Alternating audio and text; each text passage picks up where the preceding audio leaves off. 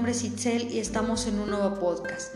Bueno, pues como semana con semana ya es costumbre, pues estamos de nuevo viviendo estas experiencias, eh, compartiendo con ustedes muchas cosas y pues quiero decirles que esta semana nos tocó ver una unidad muy interesante. Nuestra unidad se llama Formación de Profesores.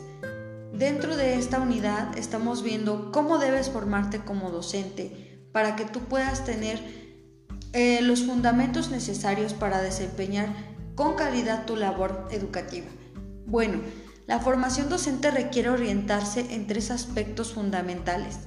Los saberes pedagógicos, los saberes didácticos, las competencias disciplinarias y las habilidades para la investigación.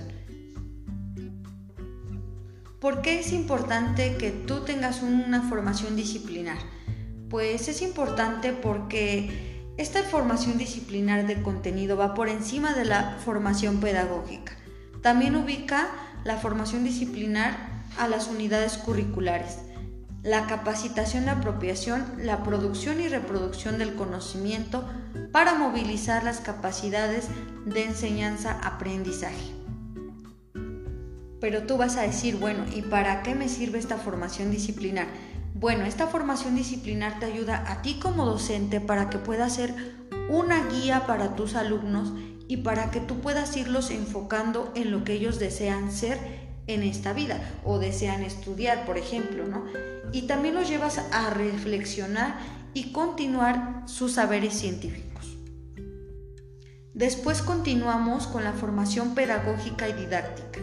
Bueno, pues este tipo de formación es la base fundamental en la enseñanza de la pedagogía y la didáctica.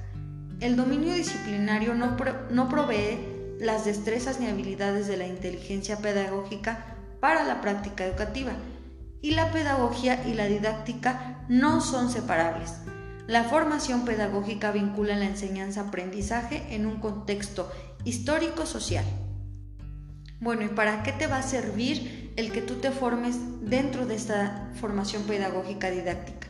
Bueno, pues si tú te formas dentro de esta opción, pues vas a poder ofrecerles a tus alumnos pues, nuevos métodos de enseñanza de acuerdo a sus inteligencias, por ejemplo, tú les puedes enseñar diferentes cosas y hacer que tus clases sean un poco más armónicas y divertidas, que ellos puedan aprender dentro de su entorno y de acuerdo a su edad. Después continuamos con la formación para la investigación. Bueno, pues esta formación quiere decir que debemos integrar la docencia a la investigación y la investigación científica a la docencia. Los docentes investigadores que integran la investigación y la enseñanza para mejorar la práctica educativa, estos docentes valen la pena. Yo creo que no nada más se trata de pararte dentro o de un aula o frente a un grupo de personas y enseñarles, sino que debes dar un poco más de ti. Debes de, de ser un docente investigador de tu propia práctica. Y sobre todo debes de ser un promotor del pensamiento crítico en tus alumnos.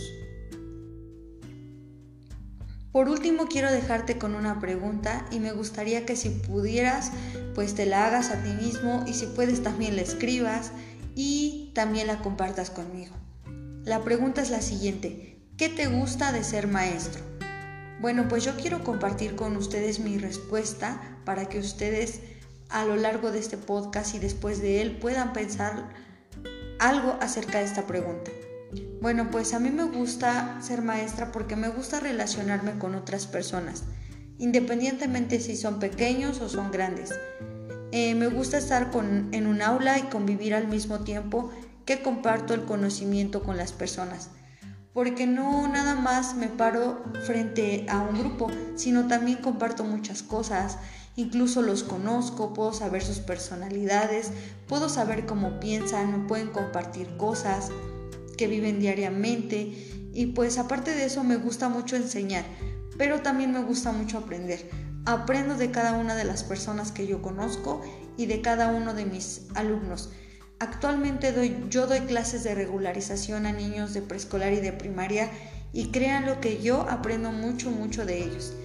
Eh, me gusta saber que soy capaz de enseñar algo que otras personas desconocían y ser este canal de aprendizaje para ellos en verdad me trae mucha satisfacción.